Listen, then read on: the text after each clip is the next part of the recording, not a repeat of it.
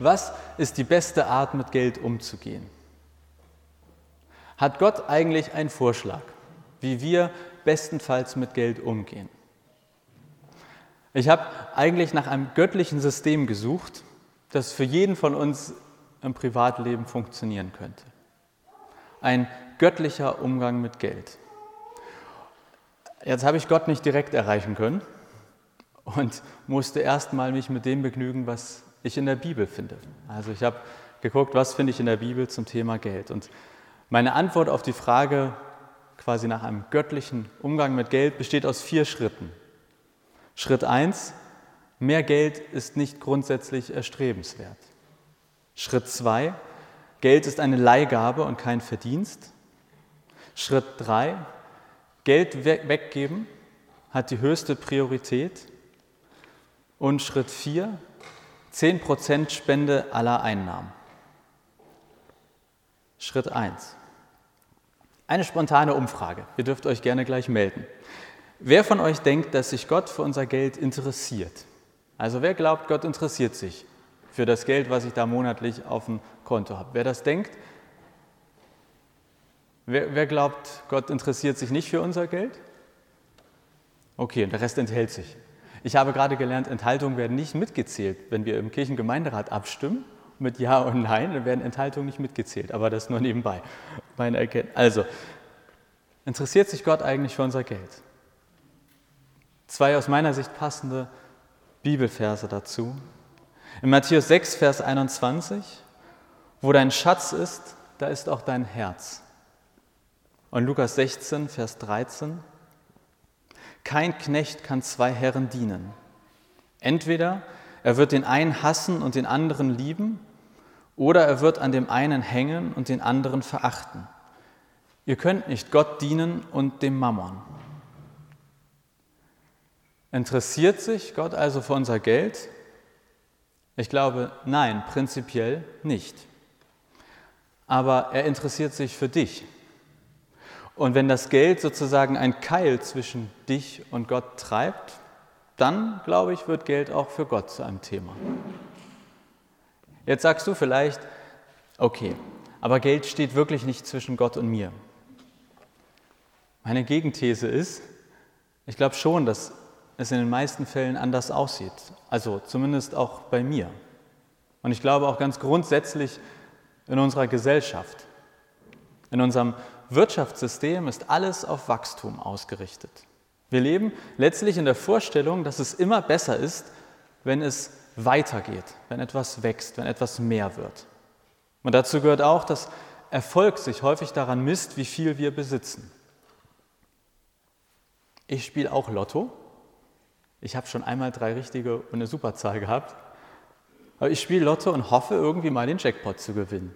Warum? Weil es sich für mich irgendwie erstrebenswert anfühlt, mehr Geld zu haben. Sonst würde ich ja kein Lotto spielen. Und ja, ich gehe irgendwie erstmal davon aus, dass mein Leben tendenziell besser wird, wenn ich mehr Geld habe.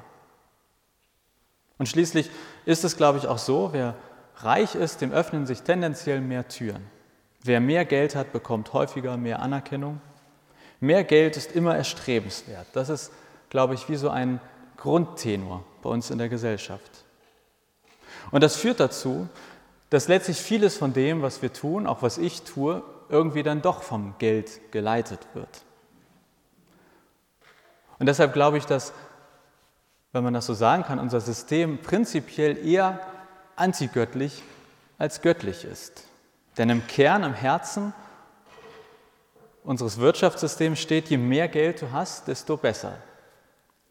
Und dann, ich glaube, dann hat Gott quasi ein Problem mit unserem Geld. Wenn es nämlich das ist, was uns leitet, wenn es das ist, was in unserem Herzen ist. Nicht Geld ist das Problem, nicht Verdienen ist ein Problem, auch Besitz ist kein Problem, finden wir alles zuhauf in der Bibel.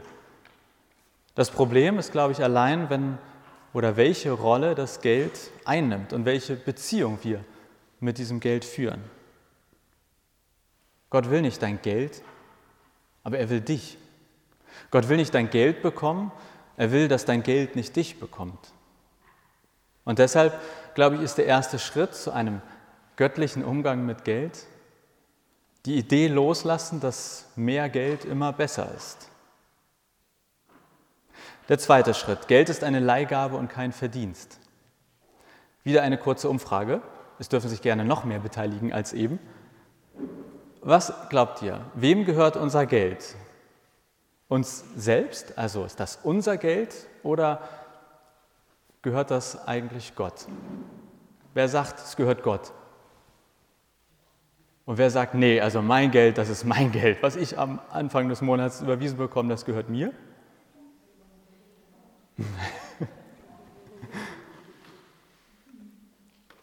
Im ersten Timotheusbrief steht, denn wir haben nichts in die Welt gebracht, darum können wir auch nichts hinausbringen. Und in Matthäus 20, 1 bis 16 ist eine Geschichte um Tagelöhner, die in einem Weinberg arbeiten. Also die stehen letztlich an der Straße und werden angeworben und manche werden gleich am Morgen angeworben und arbeiten den ganzen Tag und andere quasi erst kurz vor Feierabend. Und am Ende des Tages bekommen alle gleich viel ausgezahlt, egal wie viel sie geleistet haben. Und ich glaube, dass hinter dieser Geschichte und diesem Vers steht, dass Geld eine Leihgabe ist, und zwar zu 100 Prozent. Und zwar eine Leihgabe, die wir nicht verdienen. Oder anders gesagt, es geht darum, Geld als Leihgabe und nicht mehr als Verdienst zu verstehen. Verdienen, ich finde, das ist sowieso ein, eigentlich ein relativ fragwürdiges Wort, wenn, wenn es um Geld oder um Gehalt geht. Irgendwie, jeder von uns bekommt ja eine etwas andere Summe an Geld pro Monat wahrscheinlich überwiesen, bestenfalls. Ob das nun Rente ist, ob das aus einer Arbeit ist, vielleicht ist es auch Arbeitslosengeld. Aber die meisten von uns werden irgendwie mit einer Summe pro Monat arbeiten müssen. Haben wir denn alle genau diese Summe verdient?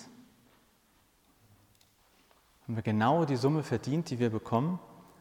Ich glaube, egal wie hart manche von uns für ihr Geld arbeiten, ich bin mir sicher, es wird immer andere geben, die arbeiten mindestens genauso hart oder noch viel härter und verdienen deutlich, verdienen deutlich weniger, also bekommen deutlich weniger. Ich glaube, nein, wir verdienen kein Geld, wir bekommen es. Und zwar in biblischer Sicht geliehen. Und wenn wir Geld als Leihgabe und nicht als Verdienst verstehen, dann glaube ich, ist das auch ein wichtiger Schritt hin zu einem göttlichen Umgang mit Geld. Und warum? Weil es unsere Beziehung zum Geld grundsätzlich verändert. Und das ist es, was Gott interessiert, unsere Beziehung zum Geld, nicht das Geld. Wir kommen ohne Geld auf diese Welt und egal wie, wie viel wir bis dahin, bis ans Ende des Lebens angehäuft haben, wir lassen es auch wieder hier. Es begleitet uns sozusagen ein Stück, aber mehr auch nicht. Egal, was du pro Monat bekommst. Ich glaube, wir haben das nicht verdient, sondern wir bekommen es geliehen. Und ich glaube, dass diese beiden Annahmen unseren Umgang mit Geld, wenn man es sich in Ruhe durchdenkt, radikal verändern. Schritt 3. Geld weggeben hat die höchste Priorität. Darüber kann man nicht so gut abstimmen, aber meine Frage dahinter war, für was soll ich mein Geld eigentlich ausgeben? Also angenommen, wir haben jetzt alle irgendwie eine Summe X, ob das nun viel oder wenig ist, wir haben irgendwie einmal im Monat eine bestimmte Summe an Geld. In Lukas 6, Vers 38, schenkt, dann wird Gott euch auch beschenken. Malachi 3, Vers 10, bringet aber die Zehnten ganz in mein Kornhaus, auf das ich in meinem Hause speise, auf das in meinem Hause Speise sei und prüfet mich hierin, ob ich euch nicht des Himmels Fenster auftun werde und Segen herabschütte in Fülle. Also auf die Frage, wie geben wir eigentlich Geld aus?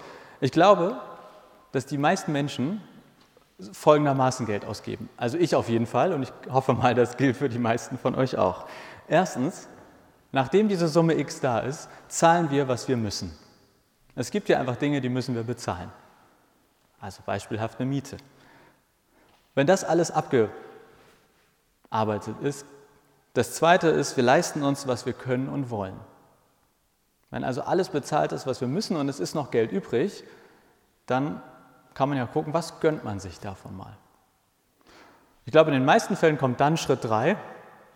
Wenn dann noch was über ist, dann sparen wir. Und wenn dann noch was über ist, Schritt vier, dann spenden wir. Ich will euch gar nicht irgendwie unterstellen, wie ihr Geld ausgebt, aber bei mir gilt das so ziemlich genau. Ich glaube, es ist grob, aber ich glaube, dass in den meisten Fällen zutrifft. Und ich weiß, das gilt nicht für jeden. Also fühlt euch nicht auf den Schlips getreten, wenn ihr das genau andersherum macht. Faktisch glaube ich aber, dass zu einem göttlichen Umgang mit Geld eben genau eine Umkehrung von dieser, von, diesem, von dieser Art, Geld auszugeben, gehört. Also, ich bekomme Geld und ich spende zuerst. Ich spare, ich leiste mir, was ich möchte, ich bezahle, was ich muss. Warum? Warum diese Umkehr? Die biblische Idee ist, aus Geben entsteht Segen. Aus Geben entsteht Segen, und zwar ein doppelter Segen. Einerseits ist es der Segen, den man selber erhält, und andererseits ist es der Segen, den man dadurch auslöst. Ich glaube, es gibt auch noch einen zweiten Grund, warum Geben oder Spenden an erster Stelle stehen darf. Ich glaube, es gibt keinen besseren Anhaltspunkt dafür, dass wir eine gesunde Beziehung zu Geld haben. Also, wenn wir zuerst spenden. Und das ist das ja, was Gott interessiert, unsere Beziehung zum Geld. Wenn wir zuerst spenden, dann haben wir in dem Moment nichts davon. Davon können wir uns nichts direkt kaufen, wir können das nicht mehr für unsere Zwecke verwenden. Und ja, ich glaube, wenn wir zuerst geben, dann bedeutet das auch, dass wir unseren aktuellen Lebensstil vielleicht nicht halten können, dass wir auf Dinge verzichten müssen. In Matthäus 6, 31 bis 33 steht, Darum sollt ihr nicht sorgen und sagen, was werden wir essen, was werden wir trinken, womit werden wir uns kleiden. Nach all dem streben die Heiden. Euer himmlischer Vater weiß, dass ihr all das braucht. Strebt zuerst nach dem Reich Gottes und nach seiner Gerechtigkeit, so wird euch das alles zufallen. In diesen Versen steckt für mich, Gott weiß, dass ich Grundbedürfnisse habe. Essen, Trinken, Kleidung. Und er kümmert sich darum. Und es soll uns kein Nachteil sein, wenn wir zuerst nach dem Reich Gottes streben. Es soll uns kein Nachteil sein, wenn wir zuerst geben, wenn wir zuerst spenden. Ähm, aber was heißt das wirklich? Euch wird das alles zufallen. Euch wird das alles zufallen. Da steht jetzt dummerweise nur Essen, Trinken, Kleidung. Aber gilt das auch für das neue iPhone, den zweiten Urlaub und das neue Auto? Ganz ehrlich, ich glaube nicht. Ich lese in der Bibel von einem Gott, der sich um uns kümmert oder der die Zusage macht, dass er sich um uns kümmert, dass es uns an nichts Wichtigem fehlen wird, ja, Gott sagt, wenn du zuerst gibst, dann lasse ich dir alles zukommen, was du brauchst. Ich bin mir ziemlich sicher, dass nicht jeder Wohlstand dazugehört. Und doch ist Gottes Zusage, wenn wir zuerst nach dem Reich Gottes streben, dann soll es uns nicht zum Nachteil sein. Ja, ich bin davon überzeugt, dass Gott weiß, was wir brauchen. Ich glaube, die Herausforderung wird nur sein, ob wir anderer Meinung als Gott sind und ob wir seine Meinung teilen, was wir brauchen. Paulus, also der erste große christliche Missionar, der hat viele Briefe geschrieben an die Gemeinden und da ging es auch häufig um Geld. Und er hat drei Gründe genannt, warum die ersten Christen, warum die Gemeinden als allererstes geben sollten. Der erste Grund war, Jesus beschenkt uns mit Dingen, die für Geld überhaupt nicht zu haben sind. Der zweite, ganz platt gesagt, die Kirche braucht das Geld. Paulus ist da ganz pragmatisch und ehrlich. Er sagt seinen, den ersten Christen, ohne eure Gaben kann die Gemeindearbeit nicht laufen. Und das ist heute so einleuchtend wie im Jahr 50 nach Christus. Die Verbreitung der frohen Botschaft, die Arbeit der Kirche, braucht auch Geld. Und das dritte Argument von Paulus, Wer gibt, erntet Dank und Fürbitte, ein Schatz im Himmel. Ähnlich hat Jesus das auch gesagt. Es gibt eine Geschichte, wo ein reicher Mann Jesus fragt, wie er in den Himmel kommt. Und er bekommt die Antwort, dass er alles verkaufen soll, was er hat und das den Armen geben soll.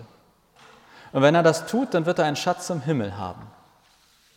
Und dieser Schatz ist keine Leihgabe, die wir wieder abgeben müssen.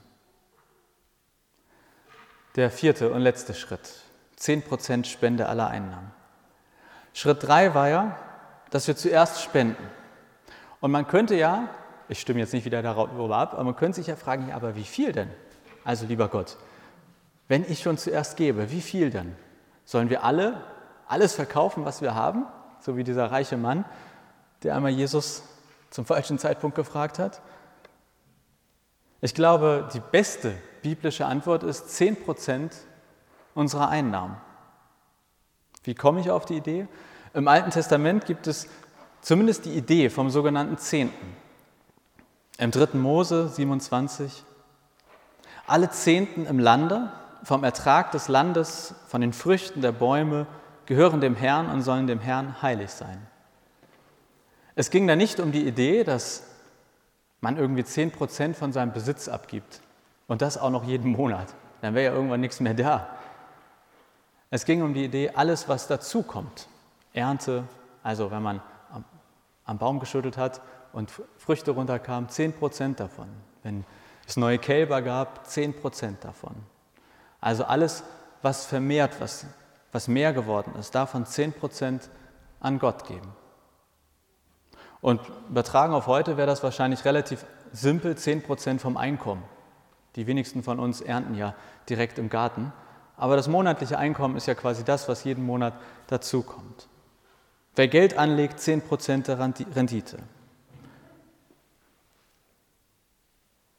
Aber was ist dann eigentlich im Alten Testament mit den 10% passiert? Also selbst wenn ihr sagt, okay, könnte ich mal drüber nachdenken, aber was passiert eigentlich mit diesen 10% oder wo sollen die hingehen?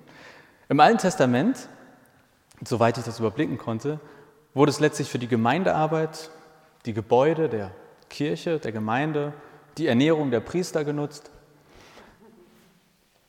Und letztlich ist das genau die Idee der Kirchensteuer heute. Ja, die Kirchensteuer heute nimmt einen gewissen Prozentsatz von unseren Einkommen, also sofern wir Kirchenmitglied sind, und das Geld wird dann genutzt für Gemeindearbeit, Pastoren, Angestellte in der Kirche, also für die Arbeit der Kirche. Das ist ziemlich genau die Idee vom Zehnten aus dem Alten Testament. Es gibt nur einen ganz kleinen Unterschied. Hat jemand einen Tipp? Es sind keine 10 Prozent. Es ist nicht der Zehnte. Niemand in diesem Land zahlt 10 Prozent seines Einkommens an Kirchensteuer, auch wenn sich das für manche so anfühlen mag. Nur mal als, ich habe mal konkrete Zahlen mitgebracht, weil auch über Kirchensteuer wird ja immer viel, viel erzählt. Ich habe mich mal genommen, also 30 Jahre, Steuerklasse 1, unverheiratet, keine Kinder. Wenn ich 1500 netto, also nach Steuern verdienen würde, dann hätte ich vorher 20 Euro Kirchensteuer gezahlt. Also ganz, ganz grob 1 Prozent. 1, irgendwas. Wenn ich schon 2000 Euro netto hätte, dann hätte ich schon 42 Euro Kirchensteuer gezahlt, also grob 2 Prozent. Und bei 3000 sind es dann 3 Prozent, aber das geht nicht so weiter. Also wer 10.000 verdient, der muss sich jetzt auch nicht melden, der muss nicht 10 Prozent Kirchensteuer zahlen. Das sind fast immer so 1 bis 5 Prozent, je nach Gehalt. Warum ich das sage? Ich finde, dass die Kirchensteuer diese Idee des Zehnten eigentlich super aufgreift. Aber sie ist eben weit davon entfernt, wirklich 10 Prozent vom Einkommen zu erreichen. Wenn man also so wagemütig ist und Schritt 3 ernst nimmt und sagt, okay, als die höchste Priorität in all meinen Ausgaben hat das Spenden. Und wenn man sich dann fragt, wenn ich jetzt schon wissen will, was so ein göttlicher Umgang mit Geld ist, wie viel wäre das denn dann, lieber Gott? Ich glaube, die beste biblische Antwort ist 10 Prozent von all unseren Einkommen. Und ja, ich glaube, und jetzt müsst ihr keinen Schreck bekommen, ich glaube, dass es grundsätzlich darum geht, diese 10 Prozent der Kirche zur Verfügung zu stellen. Im biblischen Sinne. Irgendwie vielleicht auch logisch. Aber es gibt eine sehr interessante Einschränkung. Ich bin da auch per Zufall drauf gestoßen, aber im fünften Buch Mose gibt es quasi eine Idee für das Volk Israel, eine Ergänzung zu dem Zehnten. Und da steht, alle drei Jahre sollst du aussondern den ganzen Zehnten vom Ertrag dieses Jahres und sollst ihn hinterlegen in deiner Stadt. Und dann sollen der Fremdling, die Weise und die Witwe, die in deiner Stadt leben, davon essen und sich sättigen. Jetzt ganz pragmatisch und ganz, ganz, ganz praktisch gesprochen, das hieße, ja, immer 10% geben, aber zwei Drittel gehen an kirchliche Einrichtungen, ein Drittel gehen an die, was auch immer wir darunter heute verstehen, städtische Einrichtungen. Man sagt, ich bekomme häufig gesagt, Predigten sind nicht praktisch genug. Ich weiß gar nicht, was ich am Montag machen soll, nachdem ich deine Predigt gehört habe. Heute habe ich das Gefühl, am Ende wird man mir sagen, das war viel zu praktisch. Sowas will ich nicht, dass du mir das sagst. Ja, aber ich glaube, wenn ich einen göttlichen Umgang mit Geld ganz praktisch runterbreche, dann sind es vier Schritte. Erstens, mehr Geld ist nicht grundsätzlich erstrebenswert. Ich glaube, es geht als allererstes darum, sich nicht vom Geld loszusagen, das Geld alles abzugeben, aber sich quasi davon frei zu machen. Gott will nicht dein Geld, er will dich. Aber dafür ist es wichtig, dass das Geld nicht an dem Platz ist, an dem Gott sein möchte, im Herzen. Zweitens, Geld ist eine Leihgabe und kein Verdienst. Das heißt, wir verdienen kein Geld. Wir bekommen es nur geliehen und geben es spätestens am Ende unseres Lebens wieder ab. Und während des Lebens geht es darum, mit dieser Leihgabe anständig, respektvoll und achtsam umzugehen. Drittens, Geld weggeben hat die höchste Priorität. Bevor wir für irgendetwas anderes Geld ausgeben, spenden wir. Nicht, weil es ein Gebot ist, sondern weil es auf vielfacher Ebene Segen für uns und für andere bedeutet. Und wir dürfen das in der Zusage Gottes tun, dass er sich um uns kümmert und dass es uns an nichts fehlen wird, was wir wirklich brauchen. Und viertens, 10% Spende aller Einnahmen. Mit Blick auf das, was ich zumindest in der Bibel zu dem Thema gefunden habe.